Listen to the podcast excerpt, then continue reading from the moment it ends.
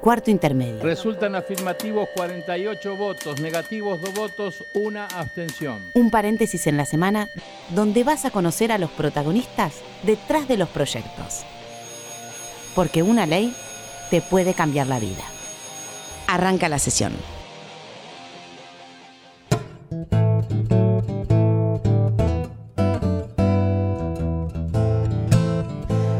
Hola, ¿cómo les va? Muy buenas tardes, país. Bienvenidos a Cuarto Intermedio. Ya sí no puedo, corregido.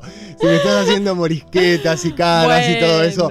En un programa en el que te vamos a anticipar cuáles van a ser tus próximos derechos. ¿Y qué derechos que le vamos a anticipar hoy? Bienvenidos a todos, muchísimas gracias por estar del otro lado. Yo feliz, como todos los sábados, de estar compartiendo este sábado a la tarde con todos los argentinos. Un programa para toda la familia, no sé, cuando lo armábamos, más para hombres que para mujeres. Hombres. Programa para hombres. Si sos hombre, hacete cargo, quédate y escucha lo que vas a escuchar hoy en cuarto intermedio, porque me parece que hay muchas cosas que tenemos que cambiar. Es algo que nos pasa a las mujeres, a las mujeres, me salió todos los días, señores. Todos los días las mujeres recibimos acoso callejero y es por eso que hoy vamos a hablar de un proyecto de la diputada Diana Conti y Victoria Donda que lo que hace es modificar la ley de protección integral para prevenir, sancionar y erradicar la violencia contra las mujeres, incorporando el acoso callejero. Para eso vamos a hablar con Raquel Vivanco, quien es referente de Mumalá, del Movimiento de Mujeres de la Matria Latinoamericana, que es una organización que nació en el año 2012 y desde entonces desarrolla herramientas que permitan modificar las relaciones desiguales de género existentes. Hola Raquel, acá Mariano y Florencia. Hola, ¿qué tal? Buenas tardes, ¿cómo les va? Buenas tardes Raquel. Bueno, preguntarte primero cómo fue la participación de ustedes en el proyecto sobre acoso callejero. Bien, el proyecto es un proyecto que es firmado por la diputada nacional Victoria Donda. Nosotras venimos trabajando en la sensibilización relativa a esta problemática que nos acecha a las mujeres desde edad muy tempranas y cotidianamente. Eh, por eso es que hicimos una encuesta que presentamos eh, en abril del año pasado, dando a conocer datos relativos al acoso callejero en la ciudad de Buenos Aires. Esta encuesta arrojó que el 100% de las mujeres de la ciudad sufrió algún tipo de acoso callejero a lo largo de su vida. Eh, la edad a partir de la que las mujeres empezó a sufrir este tipo de violencia sexista en el espacio público es de los nueve años. Tremendo. bueno, es tremendo. El 100% de las mujeres a su vez dijo llevar a adelante alguna estrategia para evitar poner en riesgo su integridad física y sexual en el espacio público, con lo cual eso denota la ausencia del Estado.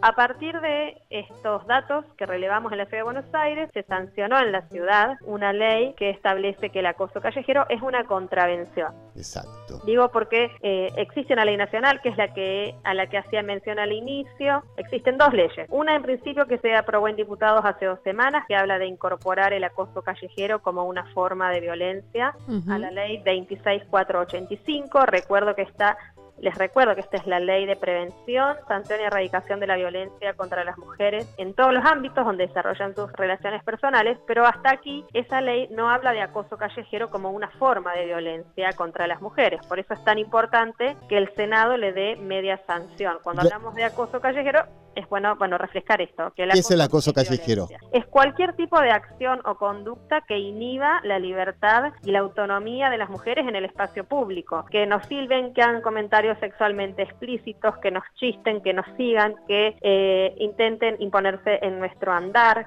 ¿sí? ¿Y cómo podemos las mujeres denunciar esto? En la ciudad de Buenos Aires podés ir a una comisaría o a una fiscalía, podemos simplemente eh, contar los hechos, digamos, no necesitamos más pruebas que nuestro testimonio testimonio, decir en qué lugar sucedió, eh, qué fue lo que nos dijeron. Y te hago una pregunta, Raquel. ¿El, ¿Los policías están preparados para recibir este tipo de denuncias? Mira, debieran estarlo, porque entre que la ley se sancionó y entró en vigencia, pasaron unos meses justamente en los que se preveía la capacitación y formación a todas las fuerzas de seguridad en la ciudad de Buenos Aires, justamente para que puedan intervenir en este tipo de situaciones. Eh, la denuncia que hizo Lucía Cabrera. El policía no sabía. El policía conocía la ley. No, no conocía que estuviese esa ley sancionada, pero sí generó empatía con la historia y con lo que estaba sucediendo con Lucía, que bueno, seguramente ella les va a contar, pero lo cierto es que ese policía empatizó porque le dijo yo tengo hijas adolescentes y sé de lo que me estás hablando. Entonces tuvo la suerte Lucía de que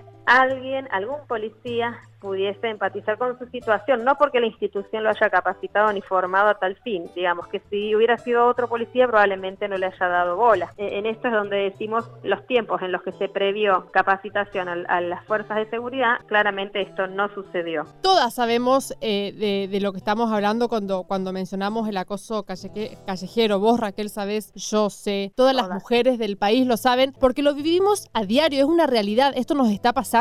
Así es, todas, todas alguna vez. Nosotras hacemos un ejercicio cuando presentamos los datos porque es realmente muy, muy figurativo de esta realidad. Cualquier mujer esté escuchando y probablemente muchos hombres se asusten o no puedan creer que esto es tan frecuente. O sea, de alguna manera nosotras denunciamos que el espacio público, que fue reservado históricamente para los varones, es sumamente hostil con nosotras las mujeres porque es pensado y diseñado todavía por hombres y para la utilización de los hombres, a pesar de que las mujeres irrumpimos en el mundo laboral desde hace décadas y... Eh, Raquel, perdóname, perdóname, ¿cómo, ¿cómo es este diseño? Perdón, vamos a... Raquel Vivanco es referente del movimiento de mujeres de la matria latinoamericana. ¿Cómo es que el espacio público está diseñado para los hombres? Bien, históricamente, eh, eh, tal como se han constituido estas relaciones de poder desiguales entre hombres y mujeres, se les ha asignado a las mujeres, se nos ha asignado que el lugar natural en donde nosotras debemos desempeñarnos es el hogar, ¿cierto?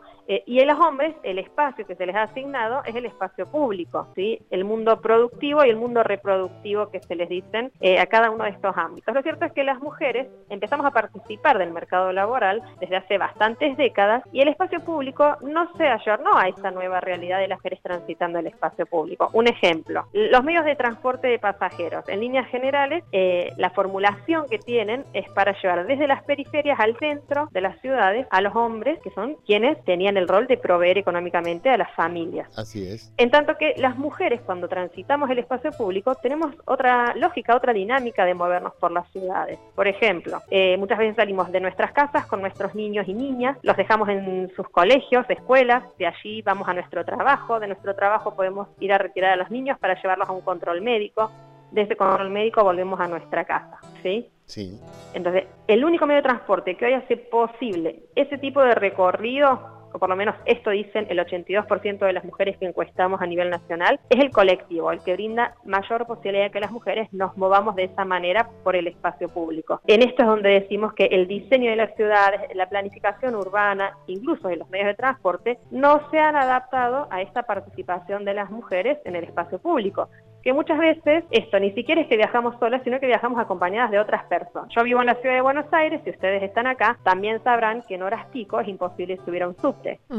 Sí, con un cochecito, con un nene, más difícil todavía. Es mucho más difícil todavía. Entonces, por, por un lado hay una desinversión en relación a, a los servicios de transporte de pasajeros y por otro lado no hay perspectiva de género, podemos decir, en relación a cómo se diseñan los espacios públicos. Eh, la percepción de inseguridad de las mujeres, también de acuerdo a un estudio que presentamos recientemente, está íntimamente ligada a falta de eh, alumbrado público en determinados lugares, a zonas desoladas o descampadas, o sea, son los lugares que las mujeres empezamos a recortar. Sí, les, eh, les escapamos a la oscuridad, a, las calles sin gente. A las calles sin gente. Cuando hablamos de las estrategias que llevamos adelante para poder transitar de manera segura el espacio público, nos referimos a esto.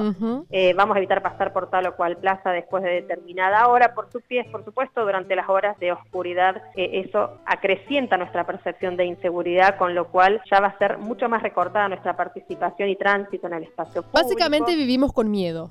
Vivimos con miedo y me parece que lo importante a destacar acá es que esta percepción de inseguridad de las mujeres está íntimamente ligada con la realidad de lo que vivimos. El 75% de las mujeres que encuestamos en 11 provincias dijeron que han sufrido alguna situación de acoso callejero o violencia en la parada del colectivo mientras esperaban el colectivo, siendo que este es el medio de transporte más usado. Eh, asimismo, eh, una de cada tres mujeres en la ciudad de Buenos Aires y una de cada cinco mujeres a nivel país dijo haber sufrido una situación de abuso dentro del colectivo. sí, y a mí también por ahí lo que más me asusta es que naturalizamos el chau mamita, el que te silben, el que te digan cosas por la calle y, y la verdad que por eso este proyecto eh, está muy bueno, digo. Totalmente. Primero que se entienda que el acoso es violencia y que el acoso existe en tanto no hay consentimiento de las mujeres acerca de esta opinión o de esta situación que se nos impone en la calle. Eso es importante también remarcarlo, porque eh, no sucede en la inversa. Los hombres no. no reciben comentarios acerca de su apariencia, eh, no son seguidos en la calle por mujeres, no son chistados, no son silbados. Raquel, te pregunto algo, desde, el, desde el punto de vista masculino o, de hombre, digamos. Nosotros con Florencia hablamos muchísimo por nuestro trabajo, todo lo que tiene que ver con violencia de género, trabajamos en cuanto a eso, no solamente acá en la radio, sino en Senado Televisión. ¿Cómo se puede ayudar a los hombres a que podamos entender esto? Bien, ¿Cómo? primero, sí. esa, esa es mi pregunta. Ah, bueno, primero, el Estado tiene una gran responsabilidad que es aplicar las leyes vigentes de educación sexual integral a nivel este, educación pública y en todos los establecimientos educativos. Debe implementarse esta ley que está vigente hace más de 10 años. Deben construirse relaciones en base al respeto y a la igualdad.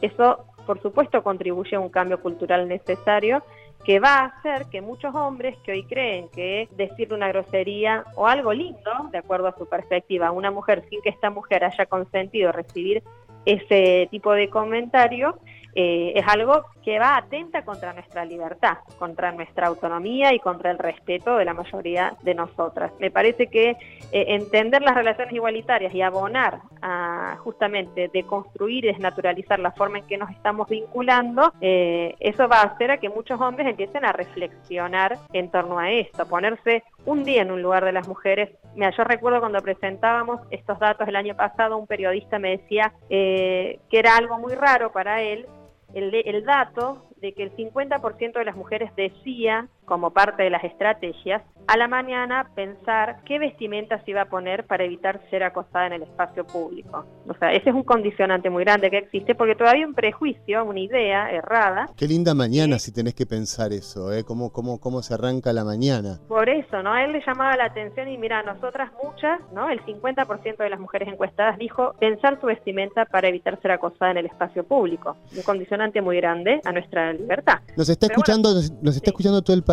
Hablaste muchísimo sobre encuestas y nos diste números valiosísimos. Nosotros con Florencia le hemos preguntado a todas nuestras compañeras de trabajo si han sido acosadas. Coincide con tu encuesta, todas han sido acosadas. Te quiero preguntar a vos como última pregunta, esto va para todas nuestras invitadas del día de hoy. ¿Cuándo fue la última vez que te acosaron? Eh, mirá, todos los días atravieso alguna situación. Todos los días. de objetivación, sí sí, sí, sí. Y muchas veces nos pasa que eh, seguimos de largo, Y que no nos cuesta porque incluso nos lleva tiempo y muchas veces estamos muy apuradas, ¿no? Y me parece que hoy que hoy tengamos la posibilidad de denunciarlo eh, es sumamente importante. Eh, por supuesto, esta denuncia, hay mucha gente que dice, bueno, pero si alguna mujer genera ninguna molestia lo que le dicen en la calle, esta mujer puede no denunciarlo. Ahora, lo que sí queremos es el resto de las mujeres tener derecho a poder hacerlo. Y me parece que esto, con lo que convivimos todos los días, insisto, tenemos que hacerlo visible y denunciar que detrás de cada una de estas situaciones hay violencia y hacer de la denuncia un acto político. Raquel, muchísimas gracias por este contacto. Muchas gracias a ustedes. Buenas tardes. Un beso grande. Así pasaba entonces Raquel Vivanco. Ella es referente del movimiento de mujeres de la matria latinoamericana. Mariano. Y ahora vamos a tenemos otra invitada. Yo creo que este programa hubiese sido imposible hacerlo. Pero bueno, me pones esa cara y como lo pide la gente. Yo quiero ir a otro como lo pide la gente, vamos a hacer nuestro cuarto intermedio. Retro.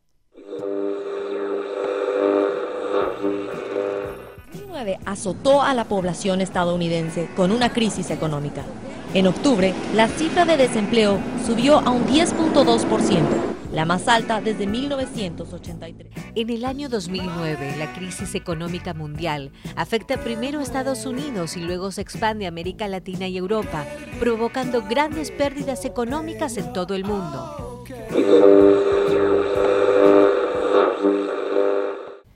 Mientras tanto, en la Argentina...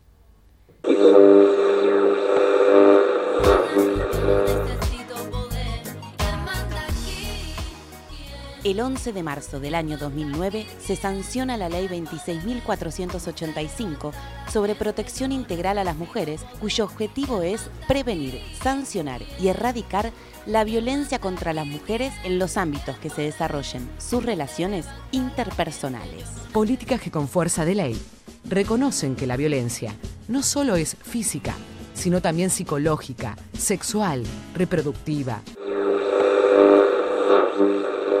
Cuarto intermedio retro.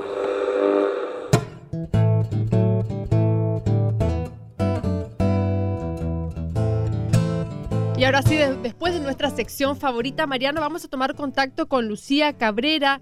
Por primera vez en la ciudad de Buenos Aires, esta joven logró llevar a un acosador callejero a una mediación judicial por acoso sexual en espacios públicos. Hola Lucía, buenas tardes.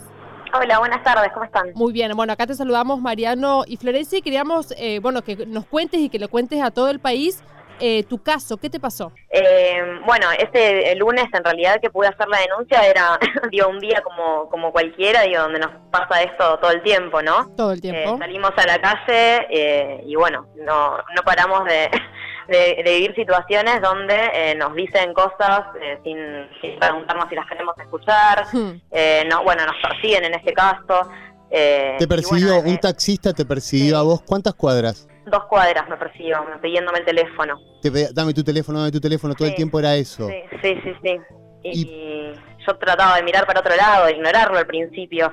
Eh, no sabía qué hacer. digamos, ¿Sentiste cuando- miedo en algún momento? Sí, me, me preocupaba aparte que estaba en, en la calle, digo, eh, llena de gente la avenida y nadie intervenía tampoco. Como que Ningún yo hombre, no. ninguna mujer in- intervino. no, nadie, nadie. Eh, y eso me llamaba la atención, por otro lado, digo, muy muy naturalizado eh, Hmm. este tipo de, Sí, de- de totalmente. actitudes. ¿Y qué te llevó en este caso a poder hacer la denuncia? Que te encontraste con un policía, ¿por qué tomás esa decisión? Sí, y fue muy impulsiva la decisión en realidad. No es que pensé directamente en hacer la denuncia, sino que eh, en general trato de, de contestarle a las personas que, que, hace- que, hace- que tienen estas prácticas. ¿Qué les contestás? Y, y a veces les digo que yo que no les pregunté, no les pedí su opinión. eh, Igual, no Lucía, no- me parar a, escri- a explicarles por qué está mal esto que están haciendo. Sí, ¿no te pasa igual que le contestás?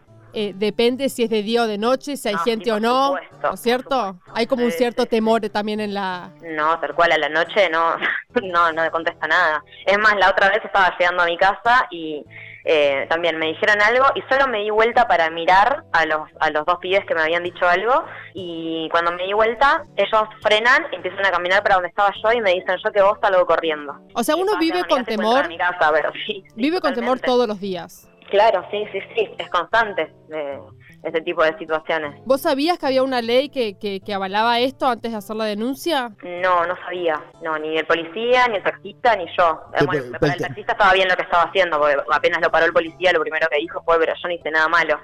¿Y cómo hiciste?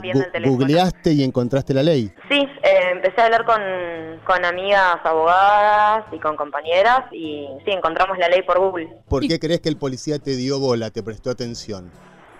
Eh, y yo se lo dije muy indignada cuando le, dije que ese, dije, ese señor me está siguiendo hace dos cuadras y eso es acoso callejero. Eh, o sea, yo al haber participado, estar participando de, de organizaciones de mujeres, eh, como que tenía una idea de que eso estaba mal. Lo había empezado a desnaturalizar hace- un par de años, no tantos, pero eh, había empezado a darme cuenta de que eso no, no estaba bien, que no era natural, que desde que tengo nueve años eh, me digan cosas en la calle, los varones.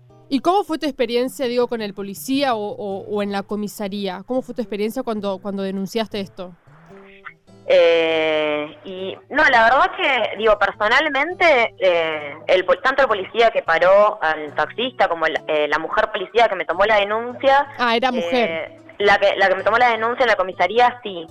Eh, pero ya como que había todo, se había generado una situación de donde ellos también, al haberse dado cuenta en ese momento que existía esta ley y, bueno, haber actuado, este, muchos también me habían dicho de esos policías que al final terminaron siendo varios en la calle, tuvimos que esperar una hora y media en- hasta que hasta que terminó de, de cerrar el procedimiento con el taxista, por lo menos en ese momento en la calle. Eh, muchos me decían que tenían hijas y que entendían lo que pasaba, que estaba mal, como que desde su lugar particular, ¿no? Porque en realidad no había habido las capacitaciones que decía la ley que tenía que haber, tanto para el personal policial como para el personal de la justicia. Lucía, vos tuviste una mediación con, con el taxista. ¿Vos te volviste a encontrar cara a cara con él? Eh, no, porque la mediación fue en cuartos separados. En cuartos separados. Vos, él, él fue condenado, digamos, a hacer un curso sobre derechos humanos. Sí, nosotros hicimos una, la propuesta, claro, sí, de que, de que haga un curso en realidad sobre que, de concientización sobre la violencia de género. Eh, y bueno, él, él aceptó esa propuesta y, y sí, realizó el curso eh, la ex ESMA. Sí, bueno. y sin lugar a duda tiene que haber un cambio cultural también, porque seguramente después de lo que te pasó vos, saliste al otro día a la calle o al otro día o o al otro día y volviste a tener un acoso callejero. Claro, sí, sí, sí, sí. Es de nunca acabar, digamos. Y no, es, es un tema eh, tal cual, eh, tiene que haber un cambio cultural justamente y desde la educación. Digo, la, la ley de educación sexual integral está eh, aprobada hace más de 11 años en, en todo el país y, y bueno, eh, digo, eso generaría también que, que se prevengan casos de abuso, de acoso, que nos formemos en condiciones de, de igualdad entre varones y mujeres. ¿Cuál es tu consejo eh, como para ir cerrando a todas las mujeres que te están escuchando en todo el país? eh, y que, que tratemos de hacer la denuncia, eh, porque es una forma de visibilizar estas situaciones, de intervenir, de no quedarnos calladas. Eso por un lado y organizarnos también, juntarnos con otras mujeres. Eh, de repente estar acompañadas es fundamental para, para poder también eh, transitar este tipo de situaciones de, de otra manera, en, eh, contenernos, entendernos entre nosotras. La otra vez le contesté a un señor en la calle que también me dijo algo y cuando termino de pasar, una chica que estaba al lado mío, que yo no la había visto, me levanta la mano como para chocarme los cinco y nos abrazamos. y la verdad que ese momento fue como... Amistad eh, digo, callejera. no estamos solas, claro, no estamos solas. Es este el, el mensaje, me parece. Eh, nos tenemos que, que organizar y juntarnos para poder eh, seguir avanzando por nuestros derechos. Totalmente. Lucía, muchísimas gracias. Bueno, gracias a ustedes. Un saludo. Un beso enorme. Bueno, me, fal- me faltás vos, Flor. Le preguntamos a la Uf. diputada, le preguntamos a Raquel, recién le preguntamos a Lucía. ¿Fuiste acosada en la calle? Sí, sí. Y eh, ella recién decía que a partir de los nueve años las mujeres empiezan a ser acosadas. Sí, acá en, bueno, yo soy chaqueña, acá en, en Capital Federal por ahí los adolescentes no andan solos porque es una ciudad grande, que es más peligrosa y uno tiene más cuidado, pero yo que soy de esa espeña, uno iba al colegio a la mañana y yo iba a educación física, me acuerdo, como, como todos mis compañeros, iba en bicicleta o caminando al colegio. Siesta. Sitúense Sí. en Saspeña, Chaco, a la siesta, que no hay nada, no hay nadie, todos duermen, todo cerrado. Y sí, había un tipo que te decía, te preguntaba la hora y cuando vos te dabas vuelta a contestarle, te mostraba partes de su cuerpo. Eh, y lo que yo siempre digo, una cosa es que eh, esto te pase en la adolescencia y otra cosa, siempre feo, ¿eh? Pero una cosa es que te pase en la adolescencia y otra cosa es que te pase cuando uno ya es más maduro, que puede entender un poco más y, bueno, y analizarlo, ¿no es cierto?, de, de otra manera, pero sí, me pasa. Y me pasa todos los días. Ok, a mí para terminar me gustaría como decir esto. Cuatro mujeres, cuatro mujeres dicen que son acosadas reiteradas veces en la calle. A vos que estás desde el norte hasta el sur del país, nosotros hablamos acá con cuatro mujeres. Pensá que esa mujer puede ser tu mamá, puede ser tu hermana, puede ser tu hija, puede ser tu amiga. Y yo te propongo esto, que hagas lo que hicimos Florencia y yo en nuestro trabajo. Preguntale a tus compañeras de trabajo, preguntale a tus familiares, mujeres, si han sido acosadas. Sí, Te vas y a también- sorprender. Y también que, que los hombres entiendan eh, que las mujeres no queremos recibir piropos de, de- de un desconocido, no queremos ir por la calle. Y lo que hablábamos hoy, uno va por la calle y uno te, eh, te pregunta dónde queda la calle Rivadavia, por ejemplo, y uno dice, discúlpame, te hago una pregunta, ¿la calle Rivadavia dónde queda? Cuando te, hacen un, cuando te dicen un piropo, es como que te atraviesan, no sé cómo explicarlo, pero, pero no está bueno. Y- y no queremos recibir piropos de gente que no conocemos. A mí, te digo la verdad, me rompe mucho los quinotos recibir piropos de la gente que no conozco. No naturalicemos eso. No. Y pensalo como que es familiar. Es un familiar. No, lo- no, no, no, la veas como una cosificación, como uno ve a la mujer. No quieren recibir piropos, hay que entenderlos. Mueren cada 30 horas en nuestro país una mujer. Es un tema serio. Siempre se habla que nuestro país es un territorio de paz. Para los hombres. Exacto. Para las mujeres no tanto. Empecémonos a respetarnos entre todos. Nos despedimos, Mariano. Hasta la semana que viene. Muchísimas gracias por estar del otro lado. Recuerden que estamos en todas las redes sociales como Senado Argentina. Los queremos muchísimo. Hasta el sábado que viene. Los que hacen cuarto intermedio son En la conducción, Mariano Castro y Florencia Corregido. En la producción, Sonia Buller y Paula Rojo. En la edición, Maximiliano Román. En la voz artística, Paula Rojo. Colaboración periodística, Fernando Avilleiras. Este es un programa producido por la Dirección General de Comunicación del Senado de la Nación y realizado en los estudios de la radio de la Biblioteca del Congreso de la Nación.